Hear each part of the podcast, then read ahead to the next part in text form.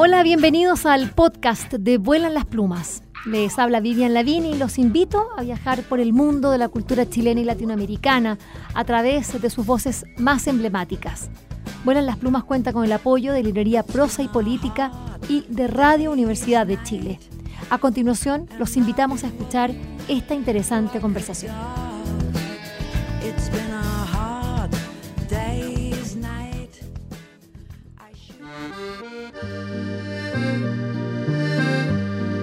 El golpe de, Estado cívico-militar de 1973 encontró a la licenciada en letras Diamela Eltit con 24 años de edad, realizando un posgrado en el Departamento de Estudios Humanísticos de la Universidad de Chile. Un espacio único de creación y disidencia para artistas, poetas y teóricos del arte como Lottie Rosenfeld, Eugenia Brito, Catalina Parra, Juan Castillo, Raúl Zurita, como también Nelly Richard, Carlos Lepe y Carlos Altamirano fuera de la mira asesina de los militares y domiciliado en la Facultad de Ciencias Físicas y Matemáticas de esa casa de estudios. Estamos hablando de la Universidad de Chile. Un año más tarde, el año 1974, Diamela, junto a Rosenfeld, Zuriti Castillo, formaban el colectivo de acciones de arte CADA, una forma de resistir desde la trinchera artística en clave multidisciplinaria. Ya han pasado cinco décadas desde entonces, o por lo menos ahí estamos, y Diamela, el TIT, persiste es la que ha incomodado con su escritura marginal y dolorosa.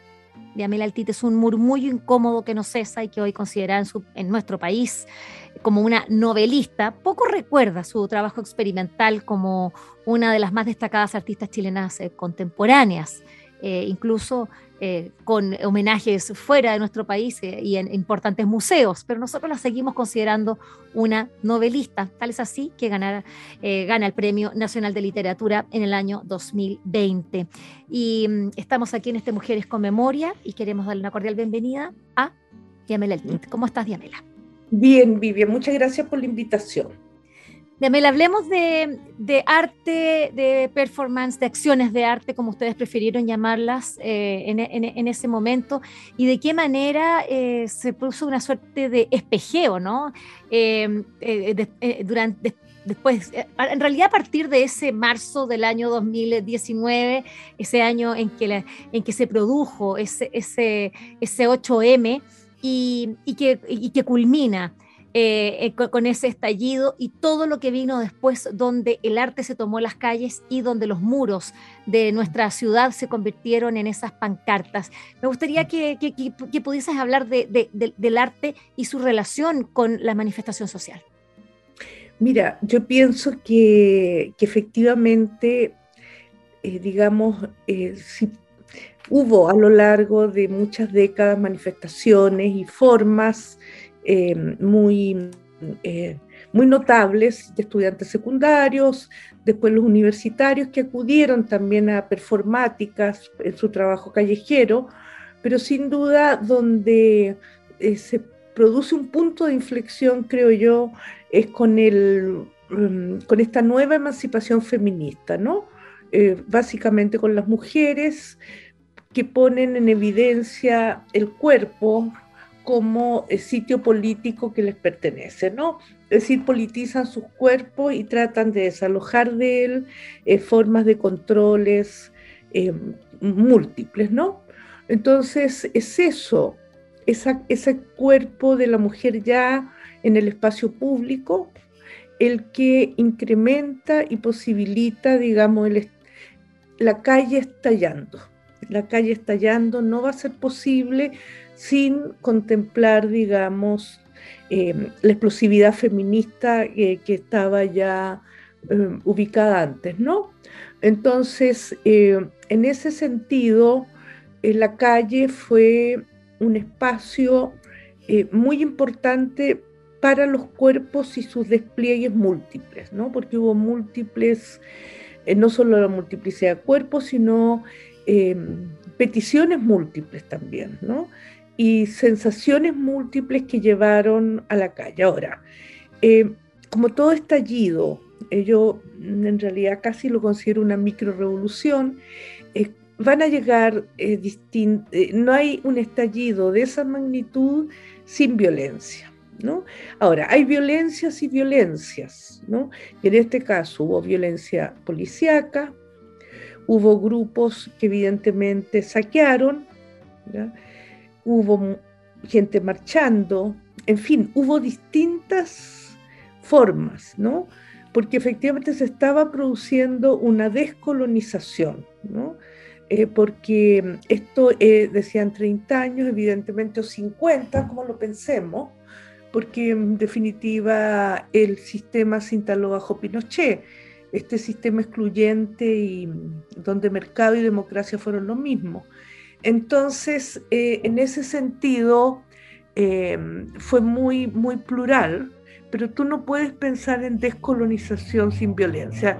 Las mujeres, o sea, eh, yo tuve, eh, tuve más de una conversación con, amigos, muchos profesores de las universidades, que decían, yo no me atrevo ya a saludar de beso a alguien. Y tú notabas que había ahí eh, algo, algo negativo, en el sentido que ellos se sentían violentados, ¿no? Porque las mujeres habían levantado un no, ¿no? Ellos se han marchado a saludar de beso como amiga, pero en lo que había detrás era estupor frente a esta emancipación que estaban viviendo, ¿no? Se sentían, entre comillas, violentados, pero lo que violentaba era esta emancipación, ¿no? Entonces, eh, fue un territorio ganado difícilmente por las mujeres, lo que no quiere decir que no pueda retroceder y, rápidamente, ¿no? Pero, pero sí hubo ahí algo eh, muy importante eh, de ocupar el cuerpo, de las marchas, las volteretas, en fin, una serie de cuestiones muy bonitas, eh, que pero hoy día, después de todo lo que pasó, eso está visto como pura violencia, ¿no? ¿Qué hizo, qué hicieron las voces eh, lo, eh, lo volvieron como episodio de violencia y delincuencia. ¿Quiénes son las voces de? La derecha, básicamente, eh, la derecha diciendo que, convenciendo, digamos, que que estallido y delincuencia eran una sola cosa y sacaron del mapa, digamos, el malestar social. Sacaron del mapa los grupos, los movimientos, etcétera, ¿no? Entonces, eh, eh, pero ya va a haber otra vuelta para repensarlo todo, porque acuérdate que entre medio lo que detuvo o controló lo que sea el estallido fue la enfermedad, ¿no? Se desencadena el COVID, se produce el confinamiento, eh, el discurso médico, que no podía ser de otra manera, eh, con una cantidad de muertos muy alta, especialmente la muerte pobre. Las, los jóvenes y las familias en general no veían tele por el uso de otros dispositivos, volvieron a la tele, la tele unánimemente declaró el estallido como, eh, como violencia y delincuencia y se produjo esta reversión que estamos viviendo, ¿no? Eh, de nuevo, digamos, las, la hegemonía desplegando sus aparatos de poder. Diamela, eh, yo creo que hay pocos autores eh, o autoras específicamente que, que, hayan escrito con antelación todo lo que iba a suceder y lo que estaba sucediendo en el país, porque todavía no, porque no nos dábamos cuenta. Eh, como tú, como es tu obra. Uno revisa tus libros y uno se va, eh, eh, y, ahí está todo ese malestar que termina en ese 18 de octubre con esa frase tan, tan manida y desagradable de no lo vimos venir. Pero claro, no lo vimos venir porque no leyeron, porque no vieron, porque, pero, pero todo eso estaba absolutamente, bueno, escrito y, nada menos que en, una de las autoras más destacadas como eres tú, yo la verdad es que eh, tengo acá todo, eh, parte de tu obra, porque no son todos, casi una veintena de libros, no sé cuántos ya vas, 20, 20, no, eh, no, 20 novelas no, pero tengo libros también de ensayo y otros más de testimonios de otros, ¿no? Y claro, cuando yo reviso así, de manera aleatoria, mano de obra, jamás el fuego, nunca. Eh, los trabajadores de la muerte, puño y letra, por la patria, sumar, eh, fuerzas especiales, son solo algunos. Eh, uno ve que acá, acá tenemos ciertos temas que son los fundamentales dentro de tu obra. La violencia es una de ellos. Acá hay una violencia de de múltiples maneras, desde el Estado, de, entre las personas, la violencia en el lenguaje, como, como, tú vas, lo, vas, lo vas deconstruyendo, eh, la alienación, em, la violencia del mercado. Em, ahí hay un, tema muy importante y, desde el punto de vista personal, a ti, a ti como, como, como, autora, cuando veías a propósito ¿no? de e, e, esta, eh, esta construcción que hacía la tele, como le dices tú muy bien, eh, de lo que estaba pasando a partir de ese 8M y, lo que vino después. Y cuando tú como autora de los libros que ya habían contado lo que, estaba, lo, que tú estabas viendo, ¿qué te pasó a nivel personal? ¿Cómo, cómo lo sentiste? O sea, yo pensé que, que el estallido... Eh, era, era precisamente un estallido, que algo eh, explotó, una, cuestión social explotó. Ahora, para, para que explotara, eh, también hay que contabilizar varias cosas, las eh, élites políticas desconectadas de sus bases y por lo tanto sin ningún protagonismo, y como tú dices muy bien, había un no saber, no saber del otro, solamente eh, un pacto entre cúpulas, ¿no? Solamente las cúpulas hablaban sobre, entre ellas y decidían. Eso por una parte, la iglesia, que era un referente, se había eh, desmoronado en parte o en gran parte, en la mayor parte de su de su estructura por los abusos sexuales, especialmente a menores, salvo excepciones, en general a, niños pobres, se apropiaban de estos niños para abusarlos. La iglesia había caído, la Fuerza Armada o carabineros o el ejército eh, habían defalcado sus arcas, sus propias arcas, que eran del Estado por lo demás. Incluso entiendo que jugaban en el casino el dinero que el Estado transfería eh, y mucho de ese dinero incluso era el cobre, ¿ves? De las utilidades del cobre que estaban adjudicadas a ellos. Entonces había una caída institucional y todos estos dilemas que antes eran frentes que, que estallaban, uno, dialogaban con alguien, había con alguien, pero aquí en el estallido no había diálogo, no hubo con quien dialogar porque las instituciones, por sus prácticas, sus malas prácticas, sus pésimas prácticas, pues habían caído, ¿no? Y eso quedó en evidencia, ¿no? Quedó en evidencia. Eh, el mismo eh, presidente de la República ese tiempo eh, había dado muestras de, de incompetencia económica y de y de, ciertas de irregularidades, diría yo, ¿no? Como la dominga o ir a China a establecer sede de negocio y sentar a la mesa de la negociación a sus hijos, ¿no? Entonces ya había también, incluso no solamente en las cúpulas, sino en la presidencia propiamente tal, había irregularidades profundas, mientras la gente vivía de manera terriblemente dramática. Entonces, ese estallido eh, fue el, decir ya no más, ¿no? Mm. Ya no más, ya no más. Mm. Pero también es cierto eh, que ya sabemos, porque lo hemos vivido, que, la hegemonía se, se, desplegó, ¿no?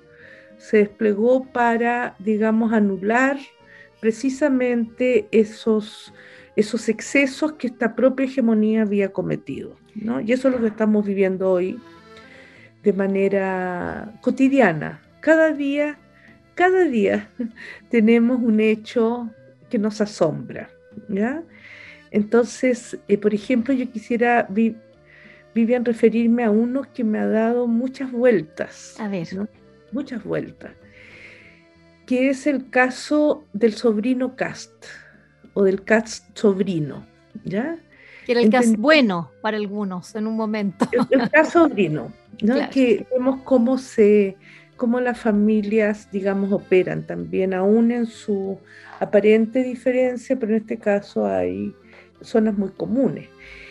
Yo pienso que hay una ofensa muy, pero muy grave a las mujeres cuando este hombre, senador de un Senado que se quiere defender por necesario, eh, pero de una manera muy antiética, dice que las mujeres no por edad, o sea, independientemente le damos voy a incluir, que las mujeres podríamos abortar o vamos a abortar a los nueve meses, ¿no? Y eso es una falta de respeto sin límite, porque en definitiva, a los nueve meses nos acusa este senador de asesinato, de crimen, ¿no? Y de paso, más allá de que mujeres estemos a favor del aborto, estamos a favor del aborto, pero también hemos vivido maternidades. Y por lo tanto, ¿no es cierto?, él de una u otra manera insulta nuestras maternidades al decir todo el proceso, o sea, el proceso final, si el proceso final es un proceso complejo, corporal, y que él le habla a los jueces, no a las mujeres. Dice que las mujeres seríamos virtualmente una asesina, porque la ley, le habla a los jueces, la ley nos permitiría abortar a los nueve meses. Y eso me parece catastrófico, que un senador diga que nosotras abortaríamos los nueve meses, es un insulto a la maternidad de las mujeres en su noveno mes. ¿ya? Eso no tiene límite. Yo pienso en qué cabeza cabe eh, decir una cosa así, ¿no? En tu libro Por la Patria, en la última página. Tú dices así, el fuego, el fuego, el fuego y la épica. Volví a sentir, volví a sentir sobre el erial superpuesta a mi niñez. Todas soltamos el cuerpo y las manos móviles y diestras. Vimos el continente y fuimos otra vez combatientes y hermanas, humanas casi. Hablé extenso, feliz, prudente y generosa. Se abre el mar, el bar, mujeres. Lo abrimos, lo administramos con jerarquía. Y la sed se apoderó de ellas. Eh, esta, esta, última página yo creo que retrata de, alguna manera esa, es, ese apoderamiento, empoderamiento, eh, en definitiva el lugar eh, que, ha ido ganando, que hemos ido ganando las mujeres. Y que a propósito de lo que tú estás diciendo, de, este tipo de hombres que, Cast, eh, senador, representa muy bien, y que han venido a, denostar y, mm. finalmente a, eh, ningunear y, ninguneando, eh, criminalizando y, e invisibilizando finalmente lo que, lo que, todo lo que hay detrás de, los avances mm. desde ese 8M del año 2019. Em, acá por la, cuando te preguntaba, mm. ¿qué te había pasado a ti? No, no te fuiste, no, no, no, vas a ese lugar, porque yo sé que a ti te cuesta de repente hablar de los sentimientos, de las emociones. En realidad yo quiero llegar cuando estas mujeres dicen acá, cuando tú terminas por la patria, que la verdad es que es como, eh, a mí me emociona, y cuando, eh, eh, cuando ella está diciendo, se abre el bar, mujeres, no abre un lugar, abre, abre un bar, lo mm. abrimos, lo administramos con jerarquía, cuando ves hoy día a las mujeres jóvenes, me imagino que te tienes que emocionar, que tienes que sentir y, llorar también, emocionarte, digamos, no sé si con, tú lo con lágrimas, pero, pero de alguna manera también corporalmente, cómo, yo no sé cómo funciona esa emocionalidad en tu cuerpo, pero cuando, así como te duele y, te, repugna lo que dice un cast, también al ver a estas muchachas, a ver, a ver las mujeres, a ver mujeres también mayores, eh, hoy día conscientes y, conscientes de, lo ganado y de lo por hacer, ¿qué te pasa a ti? ¿Qué te pasó con la escritura de esta última página? Mira, eh, efectivamente yo pensaba en emancipaciones, ¿no? Pensaba en que había que construir un nuevo horizonte, em, todas, ¿no? O sea, por supuesto, el conjunto de mujeres eh, que tenían un criterio, digamos, emancipatorio, eh, había que construir un nuevo espacio. Efectivamente hubo una opacidad de las mujeres durante unos años, ¿no? Y eso fue así, no porque no siguieran eh, pensando, trabajando, uniéndose, sino que hubo una cierta opacidad debido básicamente em, la relación transición iglesia católica, donde si bien se forma el movimiento feminista en los 80, había cuestiones que no se podían decir por el apoyo que la iglesia que por lo demás había portado muy bien durante dictadura con las víctimas y sus familiares, ¿no? Eh, pero eso eh, hizo un retroceso porque no, no se atrevieron a enfrentar los dilemas que tenían que enfrentar, como divorcio, estoy hablando de los 90, los años 90, divorcio, aborto, porque las mujeres también más eh, dirigentes de espacios políticos políticos ingresaron al gobierno y por lo tanto hubo un feminismo, digamos, institucional de esa institucionalidad. ¿no? Ya había pasado antes, por eso te digo, los movimientos son muy eh, complejos, irreversibles muchas veces de mujeres, porque si bien esto que estamos viviendo ahora se parece a, a los movimientos por el derecho a voto político. Fue así, fue internacional, pasó en todas partes, ¿no? Fue muy fuerte. En Chile tenemos sufragistas importantes, Amanda Labarca, Elena Cafarena, entre muchas, son tal vez las más, las que lideran, pero hay muchas más.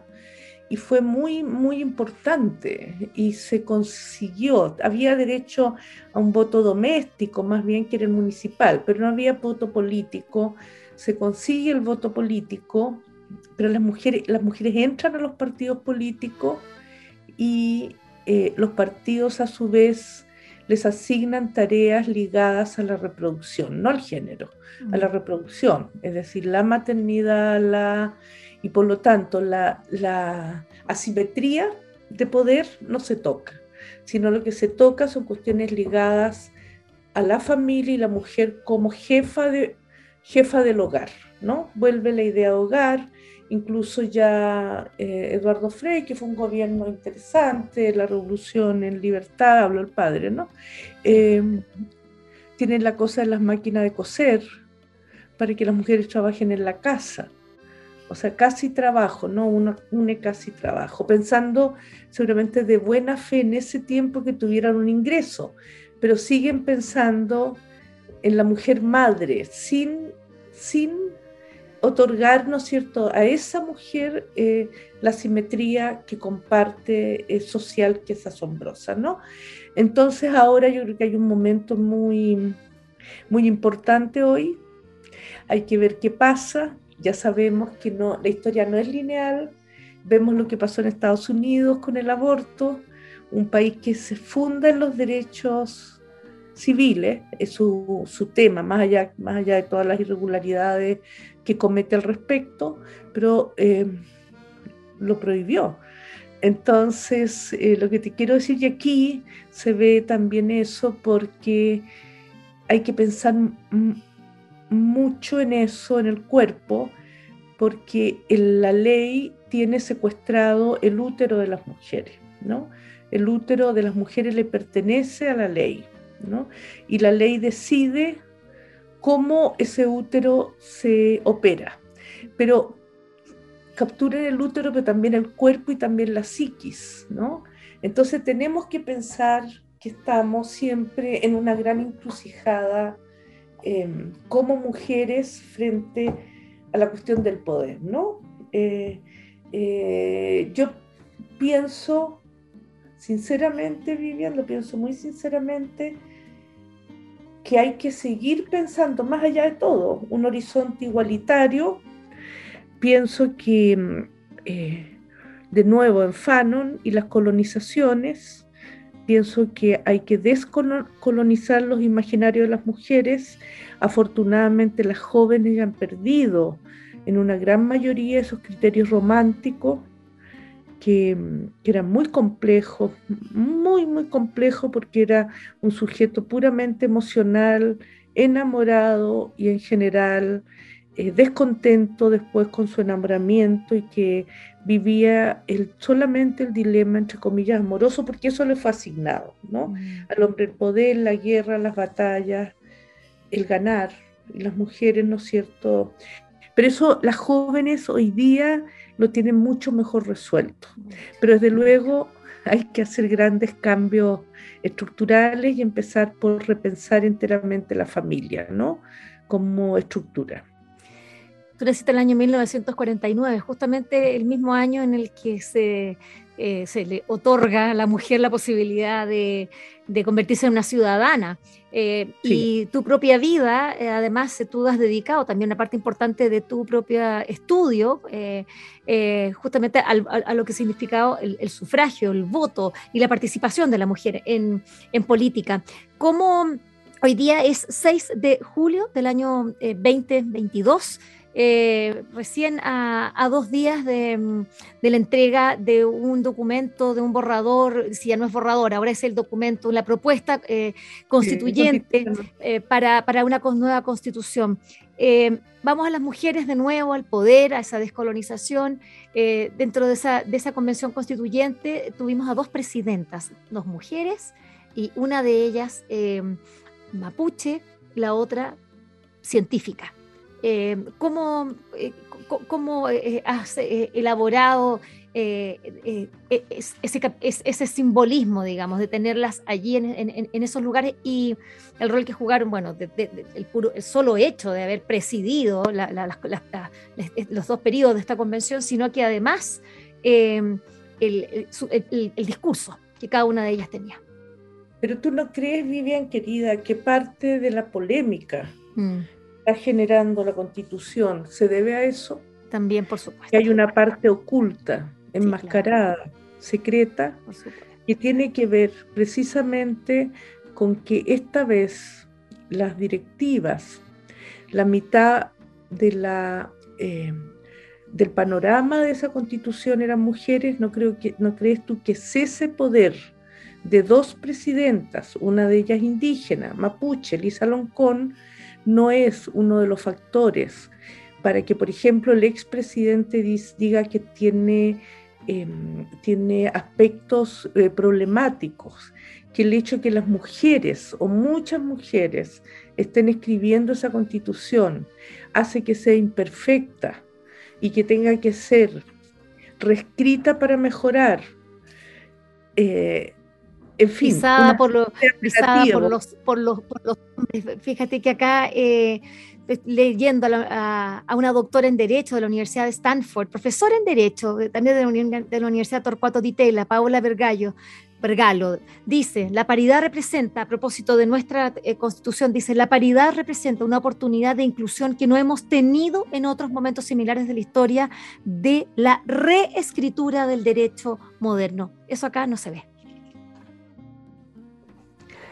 Pero por eso hay que pensar, digamos, más allá de las máscaras, de las máscaras de la hegemonía, las máscaras discursivas, ¿acaso es el hecho de la participación de las mujeres, su protagonismo, que podría augurar nuevos protagonismos, otros, si estamos en un universo paritario, implica que las empresas, la economía, la posesión de la tierra, en fin, todo institucionalidad apuntaría, a un repensar el aparato social y que lo que está detrás, porque fíjate que la mayor parte de las voces del, del neoliberalismo progresista son hombres. ¿no? La mayoría, hay mujeres, pero siempre va a haber porque son, son sus las voces de ellos interpuestas en ellas, ¿no? Pero, pero eh, ¿no piensas tú que no hay un componente de la participación de las mujeres enmascarado detrás de esas negativas múltiples? Acuérdate que la derecha, cuando vino la elección, cuando vino la elección municipal, la primera, creo que fue en 1935, si no me equivoco, creo que sí, salieron, no todas, pero algunas mujeres a votar, un grupo, o sea, una parte de lo que correspondía de mujeres fueron a votar y ganó la derecha. Esa misma derecha se opuso al voto político. Y se opuso al voto político porque pensaba que las mujeres y la política eran incompatibles, que las mujeres tenían que estar en sus casas y no votando, más allá que ese voto lo favoreciera. Las izquierdas se opusieron al voto porque pensaban que ese voto los desfavorecía. Entonces, izquierda y derecha concurrieron a bloquear ¿no? el voto de las mujeres. Habría que preguntarse si hoy día no está pasando lo mismo. ¿no? Si dentro de las múltiples formas, una de las formas no es el bloqueo a las mujeres.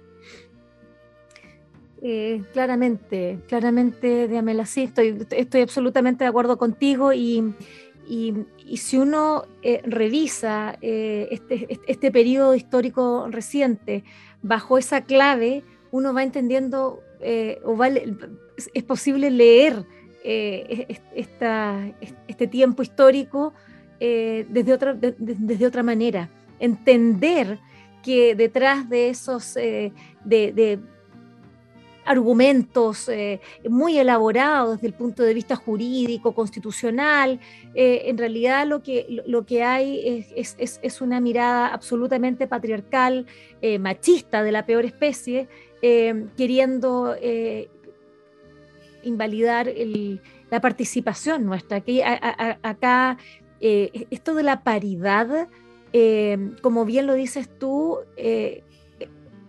va a ser una revolución dentro de nuestro país aprobándose esta constitución. Va a ser una revolución porque va a obligar a, un sistema que no está eh, acondicionado desde el, recordemos, eh, históricamente. históricamente y tampoco desde el punto de vista incluso físico, así, estoy acordando cuando a Marta Cruzco, que fue la primera directora de la DIVAM y se encontró con un urinario en, el baño de, en, la Biblioteca Nacional y no, y no había así como, como una parte de, para mujeres, sino que era de hombres. Ese era un espacio. Y yo creo que eso es la política, es un gran urinario masculino en el que las mujeres van a tener que llegar y, empezar a, a, picar espacios para poder construir eh, eso, eso y adecuarlos para, para nosotras las mujeres. Y no es que las mujeres tengamos que ponernos pantalones, como siempre se dice, y hablar en, clave masculina para poder ingresar ahí, sino que esa clave femenina. ¿Cómo, cómo, ves tú ese, ese diálogo eh, y esa, eh, hablemos de, ese tono que, que, que, se, que, se ha utilizado dentro de las mujeres. ¿Cómo lo, ¿Cómo lo has visto tú? Porque ahora estamos hablando de los hombres. ¿Qué ha pasado con las mujeres y ese tono nuestro? Yo digo, nuestros, los nuestros son muchas, eh, en realidad no es, que, no es que somos las mujeres, las mujeres son las mujeres machistas, las mujeres patriarcales, las mujeres... Pero o colonizadas, pongámosle así, por el imaginario masculino. Exacto, exacto. Porque en definitiva ahí está el centro de poder, ¿no? Entonces eh, eh, la tarea es conducir a la descolonización, pero mm, yo creo que hay que pensar lo tardío que fue, querida Vivian, aceptar que un 40% de las casas chilenas son sostenidas por mujeres. Eso fueron años, eso estaba hace años, ¿ya? que el 40%, pero un número muy alto, es sostenido por mujeres. Y por supuesto, cuando hay mujeres sosteniendo una casa, generan otro imaginario. ¿ya? No es el dueño de casa, sino que es la dueña de casa. Y eso cambia em, el universo psíquico y eso genera em, en distintos órdenes eh, otras formas, ¿no? Mm. Y por eso hay que pensar que cuando vino esa marcha multitudinaria inédita, tú veías marchando abuelas, nietas e hijas, ¿no? Y eso es posible porque esas mujeres ya soportaban el peso social, económico y, psicológico de sostener una casa, ¿no? Pero eso fue muy tardío, que se reconoce que el 40%, eso pasa hace décadas, pero se reconoce ahora que las mujeres son jefas de hogar. Y por otro lado, em, acuérdate que incluso el primer gobierno de Piñera quería dar una pensión a la gente que cumpliera 50 años de matrimonio y prácticamente no encontraba parejas porque, porque la es más, es más fluida, te fijas, ya no es el matrimonio para toda la vida. Está bien si alguien se queda toda, pero no es una obligación. Y esas mujeres han entendido una circulación, mm. otra, ¿ya? Eh, y por eso, ¿no es cierto? Eh, mismo eh, candidato que gana la primera vuelta, el tío, el tío Cast, alude incesantemente a la familia, al matrimonio, quiere que las mujeres casadas tengan derecho a vivienda, porque esa gente vive, y ese es el problema, es la desactualización de la vida. Vive en el siglo XX, si no el XIX, en pleno siglo XXI. Mm. Eh, pero hay nuevos parámetros, ¿no? El parámetro del medio ambiente, el parámetro de vidas construidas eh, bajo el eje, de mujeres, em, los animales como compañías. El agua. Solamente para terminar con el tema mujeres, porque para mí una de las cosas más indignantes, eh, em, durante, estoy hablando de la elección presidencial, fue el hecho de que uno de los candidatos estuviese en otro país y que no pudiera y que no podía ingresar a Chile por una deuda de pensión alimenticia. Y yo pensaba que cómo eso se podía, es decir, cuando es un atentado a lo más profundo de, porque estamos hablando a lo más profundo de la, de la nación, porque cómo describe la, la, la, anterior constitución, sino a la familia como núcleo fundamental de la sociedad. Ese es así. La familia es el núcleo fundamental de la sociedad. Eso dice la constitución del 80. Y la propia constitución, esa propia institucionalidad basada en esa constitución, acepta que un candidato presidencial atente contra ese núcleo fundamental. Y todos nosotras y nosotros, todos y todas, observando esto como que estuviésemos comiendo cabritas en el cine. Y decía, mm. ¿cómo es posible si esto es un atentado contra nuestra carta fundamental, contra lo más sagrado? ¿Cómo lo viste eso tú? Porque yo la verdad estaba que, reventaba. No, no, podía entender cómo era posible. Sí, era, bueno, ¿sabes por qué pasó eso? Porque es posible pongamos, es posible, no solamente es posible, sino que él representaba a los deudores. ¿no? Él era los deudores de pensiones de alimentos, que son una constante en este país. O sea, es una cosa alucinante la cantidad de deudores, de deudores familiares que este país tiene. Entonces él también representaba a esos deudores mm y, de una u otra manera esos deudores lo reconocían como uno de ellos, ¿no? La complicidad, ah, claro. Claro, porque es se normalizó que los padres... ¿Qué importa? No es tan terrible. No, no, él tiene su vida, no, no. Entonces, eh, este representaba, representó eso, eso, representó al deudor familiar, y se prueba que la constitución requiere mm, que la ley intervenga para que se respete, no de la manera que dice el sobrino, eh, de una manera, digamos, enfermiza, sino tuviste que no tuvo mayores, eh, eh, participó de ciertas cosas vía Zoom, sacó sus votos, porque sin duda se identificaron con él, ¿no? Ah, hubo una identificación, porque lo podía hacer, porque se podía hacer.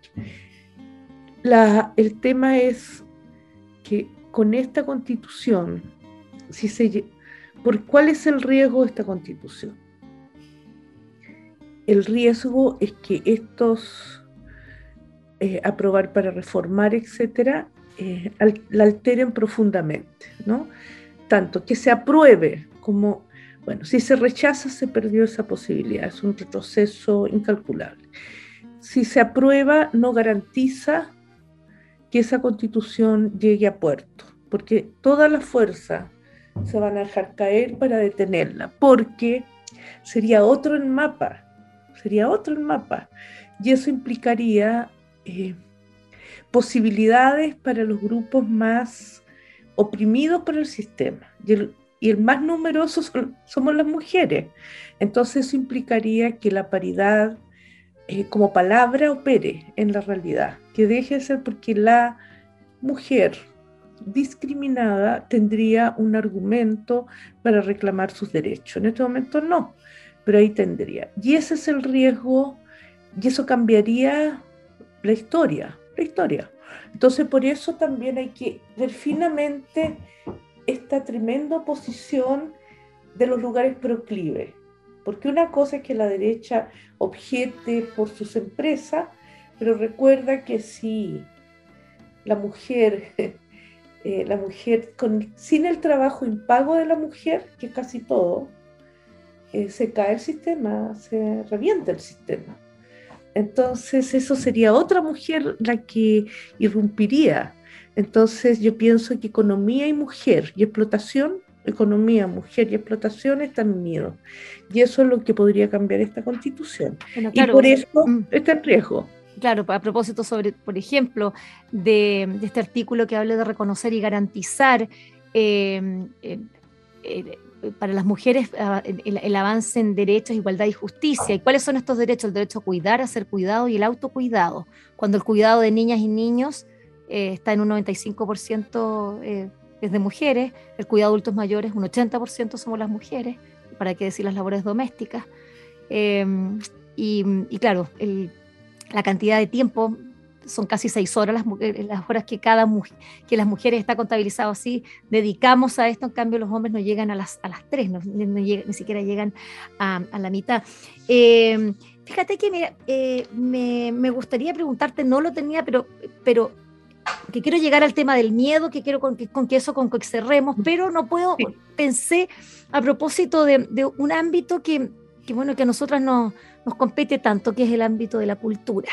Em, y, el hecho de que haya eh, irrumpido un personaje eh, como, como Christian Barken, em, que, que, bueno, que con quien he compartido justamente la tarea de ser eh, de conversar con intelectuales, con, con, con, escritores, con autores, con la cultura en general. Y, bueno, él eh, además tenía luego después la, tribuna mercurial, que, que le dio eh, eh, esta fuerza y, una visibilidad enorme la televisión, por, supuesto, y, que, y que sea que hoy día una figura y que lo hayan tomado, haya sido... A ver, él haya, yo no estoy diciendo que, que, que él ha decidido ser un rostro de la cultura con, esta visión del rechazo. ¿Cómo lees tú eh, eh, su figura? Me interesa escucharte. A propósito de, hombre, mujer, eh, cultura, patriarcado y estas mm, colonizaciones. yo no lo conozco, pero de afuera, mirando afuera. ¿Nunca te entrevistó? Sí, una vez hace muchos años, ah. pero no quedó contento con mi, con mi actuación en la entrevista. Eh, cosa que no importa, a mí no me importó en absoluto. Después me, eh, como tío el premio, eh, me llamaron, pero yo no estaba.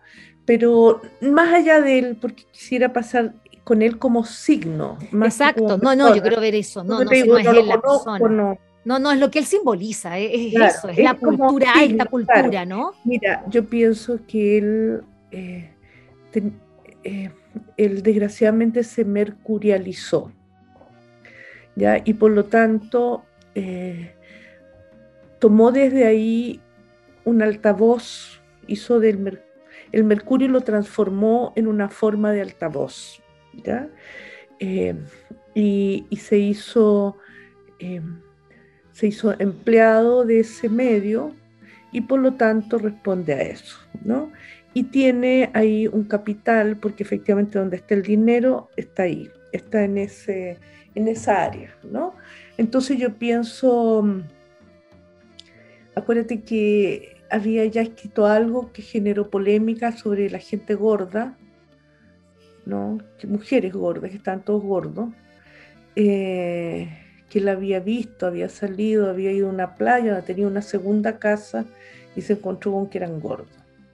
Entonces, eh, yo creo que él ya, eh, yo no sé si alguna vez Banker fue de izquierda, porque yo lo conocí con la revista Noreste, cuando estaba ahí, pero nunca pensé que era una gente de izquierda, yo lo pensé más ligado a preguntas medio metafísicas, ¿me entiendes? Tampoco lo vi como un intelectual, porque no, no tenía esos, eh, eh, eh, esos atributos, pero sí lo veo como rostro mercurial y por lo tanto creo que le ha cumplido muy bien al Mercurio, pero también es insignificante. Es, esos amarillos son insignificantes, porque han, han logrado, sobre todo, 60.000 adeptos en un país de 18 millones de personas en una suma completamente insignificante, ¿no? Entonces, yo creo No, representa personas individuales, claramente, pero a mí me interesaba como ese, eh, porque él es como la alta cultura, ¿no? Es, como la filosofía, el pensamiento, y yo veía eso como, como, como muy patriarcal, mercurial también, por cierto. Sí, es mercurial, y, y como te digo, no, no, no se logró porque son, eh, su, su, peso es irrisorio, insignificante, ¿no? Los amarillos y además son una anécdota, yo los veo como una anécdota hablemos del miedo. Eh, pienso en Fuerzas Especiales, esta novela breve, eh, donde en cada hoja voy a leer una cosa que yo había escrito a propósito de ese libro hace un tiempo atrás, eh, como miembros de un cuerpo disperso que ha sido cosida con el hilo del miedo de sus personajes. Los bloques o edificios de Fuerzas Especiales viven cerca del súper de mano de obra, otra de tus novelas, y, y de los personajes de Por la Patria, que es otra de tus novelas. Aquí ellos dicen en Fuerzas Especiales, ¿cuánto miedo tengo hoy? ¿Dónde se aloja? ¿Cómo consigue contaminar mi respiración? Respiro aire y miedo. Nos encontramos de manera súbita en las redes sociales, en alguno de los sitios que visitamos y nos da miedo. A mí me da miedo. Y es entonces que nada es imposible, que no existe seguridad alguna y que el mundo no es como, los, como lo describen.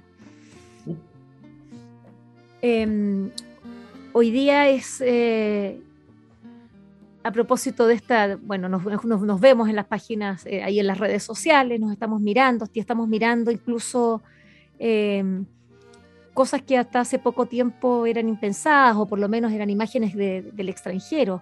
Por ejemplo, el sicariato este, sin, sin, censura de gente joven que, que es muerta en manos de de, estos vándalos. Em, hombres, generalmente, por no decir casi la gran mayoría, ¿no? Hay, yo no he visto mujeres en, estos afanes. Em, me gustaría que habláramos del miedo, cómo los, porque tú eres una, esa es otra de tus grandes eh, experticias, hay que decirlo. Eh, lo hueles, lo, lo lees, lo, lo, decodificas. En tus novelas una de las cosas que a mí más me ha sorprendido es, esa sensibilidad tuya para, para ponerte en esa, en, en, esa sensación, en la piel, en la, en la mente de, de, los deprivados, de los que no, no, no escuchábamos, no, no, no, sabíamos. Sin embargo, tú, tú, tú allí estuviste y, y los, los, hacías hablar y hablar en esa clave de miedo, con, de manera contenida. Eh, ¿Qué, está pasando con el miedo hoy? A propósito también de que se habla de, la seguridad, que es uno de los grandes temas, pero hoy día se ha complejizado. ¿Cómo lo estás eh, procesando, Diamela Altit? Mm. Mira, yo pienso que efectivamente el, largo dominio neoliberal eh, profundizó la desigualdad, ¿no? Eh, una cosa es la pobreza y otra cosa es la desigualdad. ¿No? Porque puede haber un país con pobreza, pero cuyos habitantes no, no viven vidas tan desiguales los unos con los otros, ¿no? Pero aquí se, la ciudad se elitizó y, y, en cierto modo eh, a los habitantes eh, pobres los mandaron a las afueras, ¿no? Se construyeron en las afueras, allí los relegaron y por lo tanto tuvieron que sobrevivir sin la asistencia eh, necesaria, ¿no? Sin hospitales, sin banco, con pocos recursos de movilización. Eh, en guetos. La, salida de ahí a otros lugares toma una hora, dos horas. Hay gente que viaja al día cuatro horas entre su casa y su lugar de trabajo. Estudiantes que viven, ¿no es cierto?, como dicen ellos, en la periferia, pues se demoran horas en llegar a su universidad, los que hacen estudios superiores. Entonces eh, hubo que codificarse de otra manera. Y se generó ahí entonces una cuestión muy siniestra, que era promover eh, una sociedad muy objetualizada, ¿ya? donde objeto y sujeto llegaron a valer lo mismo, con grandes promociones, por ejemplo, voy a poner un, un objeto, podría ser cualquiera, de zapatillas Adidas, ¿no? Usted es lo que es si se compra una Adidas, aparece el modelo circulando, ya. Pero ¿quién te dice que un chico que vive en una villa o en una población no pueda tener deseo de tener la zapatilla? Una zapatilla que vale al menos 100 mil pesos, porque el deseo es inoculado por el mercado y sus amplias promociones, ¿no? Entonces, hacia el pobre se le condenó y se le obligó a una cadena de privaciones de los productos que ese mercado promovía, ¿no? Ahora, si los padres con un esfuerzo sobrehumano podían comprarle algo con tarjetas de crédito, pero finalmente la situación obligó a la gente a gastar sus tarjetas de crédito eh, para comer o para comprarse medicamentos, ¿no? Entonces, estos jóvenes crecen eh, eso lo dijeron los prisioneros también hace muchos años pateando piedra, porque no se les invita a algo que no son bienvenidos, ¿no? que es el consumo. Y además se les cuestiona por desear lo mismo que los productos se promocionan. ¿no? Entonces ahí hay una, una catástrofe, hay una catástrofe en la imaginación de los niños. La alcaldesa de la Pintana, demócrata cristiana, dijo que los chicos en su comuna, si le preguntaban qué quiere ser, los chicos decían narcos, porque ¿dónde veían esa posibilidad de acceso? En los narcos, ¿no? Pues los narcos, pues consumen, y consumen lo que consume las conde. Y los niños, ¿dónde ven eso? ¿En dónde está radicado eso? Por otra parte, y en otro registro, yo estuve un año en Nueva York cuando la situación delictiva era prácticamente incontrolable. La gente ponía candados, tres candados en sus casas porque estaban aterrorizados, ¿no? Pero después hubo otro momento político donde hubo una redistribución de los ingresos y esa violencia bajó, yo te diría, un 70%. Entonces, la desigualdad que tenemos es proclive a la delincuencia y a la delincuencia joven, porque esos jóvenes son despreciados por el propio mercado que los llama. Entonces ahí hay una paradoja, como antes eh, se pensaba que la gente que tenía menos recursos era dilapidaba el dinero que ganaba porque hacían un asado como si el asado, como si comer un asado no, no le perteneciera a los sectores pobres, ¿no? Entonces yo creo que ahí hay una, una herida que va a ser, que tiene que, la única manera de saldarla es produciendo más igualdad. Mientras siga esta desigualdad terrible, tenemos que, em, estamos todos expuestos a la violencia joven, porque los jóvenes, y eso es penoso, van a dar a la cárcel, van a ir a dar a la cárcel. Después de Estados Unidos parece que somos los países que tenemos más presos. Entonces, eso es dramático por la pérdida de ciudadanía de, un montón de jóvenes que podrían ir a otro lado, pero, topan, topan con una pared para salir, ¿no? Entonces, eh, mucha gente ha estado presa, mucha, mucha. Uy, ya me acordé de todo el tema de la Davis, ¿no? Que habla tanto de esto del, sistema penal, eh, eh es decir, el sistema penitenciario, que es parte del sistema militar eh, y, de, que se necesita tanto en Estados Unidos como acá, porque también están las, cárceles privatizadas. Concesionadas. Entonces, el problema no es, o sea, es en muchos niños de 14, 15 años, tú has visto, yo he visto chicos que roban un auto, bueno, y se graban manejando el auto, eh, el auto que han robado, porque eso se siente poderoso. Han hecho algo totalmente indebido. Si eso no está en cuestión, no está en cuestión. El punto por qué esos niños se graban al cometer un delito, lo graban y lo difunden por sus redes. ¿No? Porque es algo, el imaginario de estos chicos está cortado por una sociedad que se planteó solo desde el consumo, ¿no? El mercado y consumo, mercado y consumo. Y eso es lo que hay que pensar.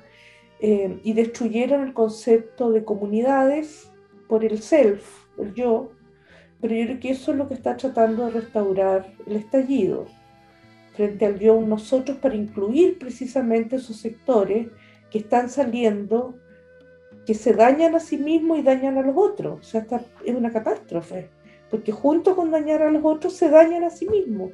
Y por lo tanto tiene un horizonte oscuro, oscuro, oscuro, fundado en la violencia. Una violencia que no va a parar si no se producen equidades mayores. Siempre va a haber gente delincuente, siempre, porque tiene que ver con otros factores. Pero este nivel este nivel que tenemos hay que pensarlo también desde la desigualdad. Ahora sí que sí, finalmente, eh, ¿qué es lo que hay que estar alertas? ¿Qué es lo que, eh, dónde tú iluminarías ahí si tuvieras una, una linterna? Eh, en las mujeres. Hoy día para, para, yo también creo que somos nosotros las que podemos salvar todo este proceso, estoy absolutamente convencida, iluminando. Sí, y las mujeres y jóvenes y ahí está mujeres y jóvenes. Tendríamos que... Es una tarea difícil porque mm, estamos eh, en una cuestión que alteraría completamente la trama histórica, ¿no? Y eso es lo que tenemos por decirte en contra, por, lo inédito, que siempre lo inédito genera, eh, genera resistencia, ¿no? Pero, pero hay que seguir eh, pensando, pero yo pienso en las mujeres y pienso en los jóvenes. Muchas gracias, Diamela El tip por esta conversación en Mujeres con Memoria. Muchas gracias, Vivian. Qué bueno verte. Igualmente. Espero que esta conversación les haya gustado y recuerden que la escucharon en el canal de Vuelan las Plumas pueden acceder al material que hemos producido desde el año 2002 en www.vuelanlasplumas.cl y seguirnos a través de nuestras redes sociales en Facebook, Twitter e Instagram. Este programa cuenta con el trabajo en sonido de José Rojas y de Isidora Cesnich en la producción digital. Soy Vivian Lavín y les agradecemos su atenta escucha.